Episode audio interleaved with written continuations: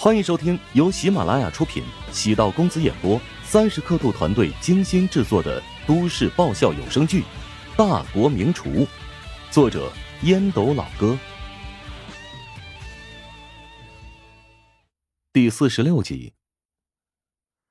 宋恒德在病房扑了个空，在护士台询问一番，才知道陶南方在花园散步，他便前往花园寻找陶南方的踪迹。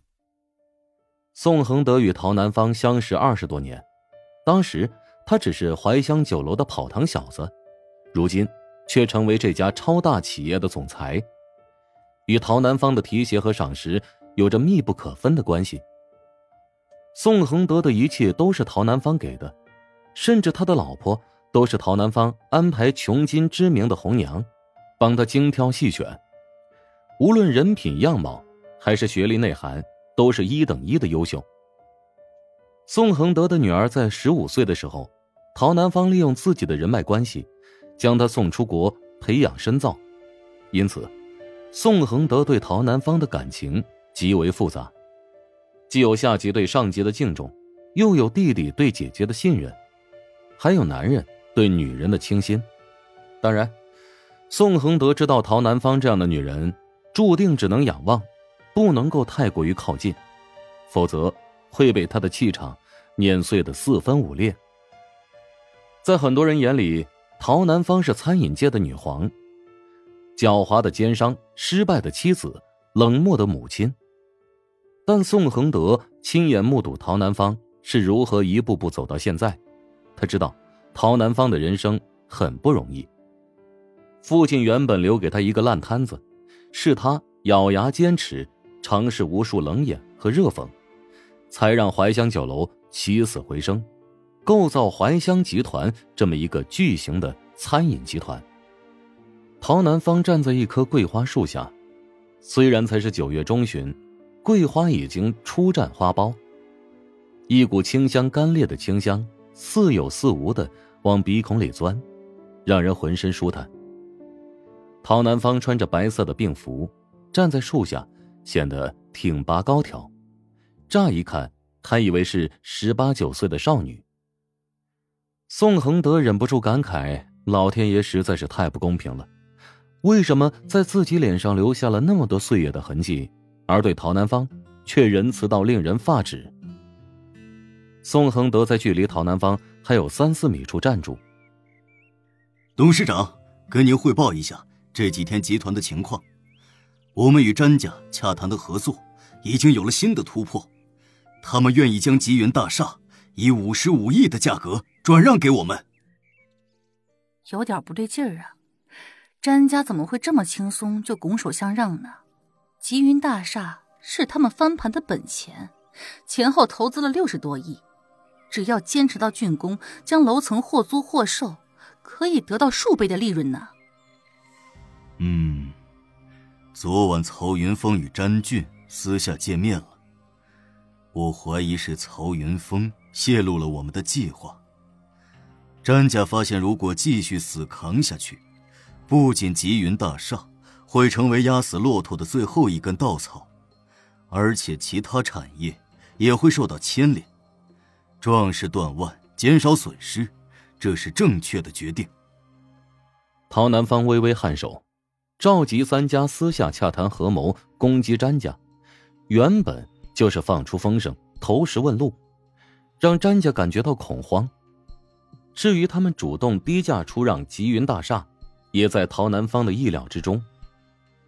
以五十五亿的价格拿下吉云大厦，是只赚不赔的买卖。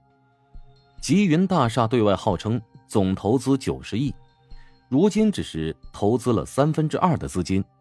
但是事实上呢，已经完成基础建设的百分之九十，也就是说，怀香集团总投资额约在七十亿左右，便能彻底拿下积云大厦这一穷尽未来的地标性建筑。陶南方心思缜密的叮嘱：“跟紧这个项目，尤其是要提防，詹家在撤场之后，会给我们留下许多的尾巴。”在签署合同之前，必须要让詹家解决掉后顾之忧才行。嗯，呃，詹家那边还提到了詹世坤与二小姐的婚事。告诉他们，两家联姻之事，过段时间再议吧。如霜准备要出国深造，在国外起码要待个四年，怕他们詹家等不起。陶南方语气中满是不屑与冷嘲。宋恒德暗叹了口气，陶南方给出的理由很牵强啊，但是呢，也足够委婉，让詹家知道婚事告吹，就不用再想了。陶南方以自己二女儿的婚事作为筹码，在此次与詹家的博弈中，成功的迷惑了对方，完成不错的效果。但宋恒德知道，陶如霜个性叛逆，在家里可是闹出了不少的幺蛾子。至于詹世坤更是过分了，甚至安排人暗中用强酸威胁陶如霜。总而言之啊，此次完成吉云大厦的收购，情况之复杂，堪比悬疑电影的情节。不仅复杂狗血，而且还特别刺激。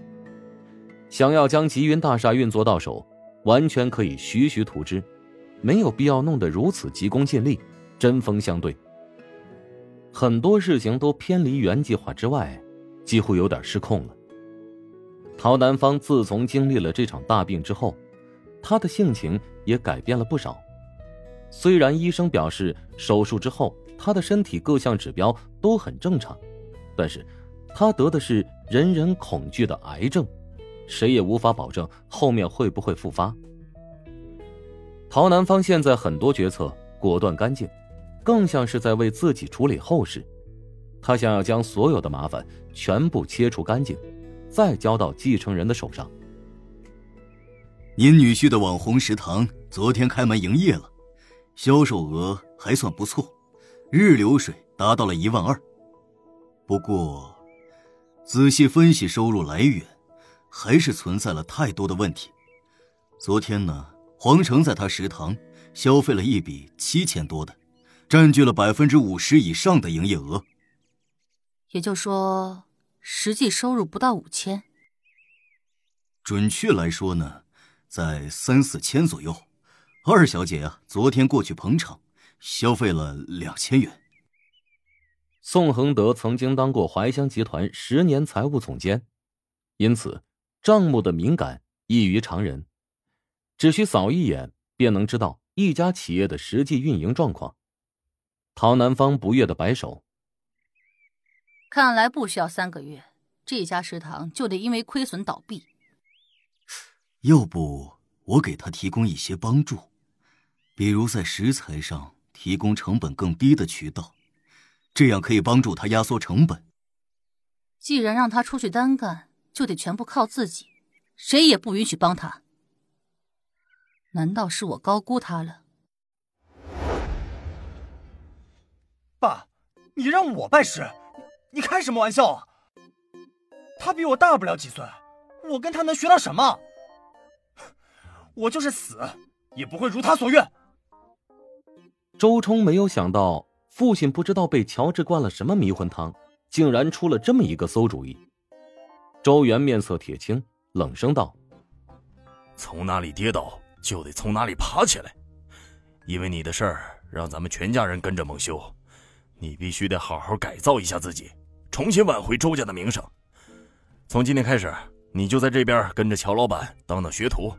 我会停掉你的信用卡，收回你的银行卡，同时你立刻搬回学校的宿舍，在外面租的那个房子也不用过去了。你，你是在开玩笑吗？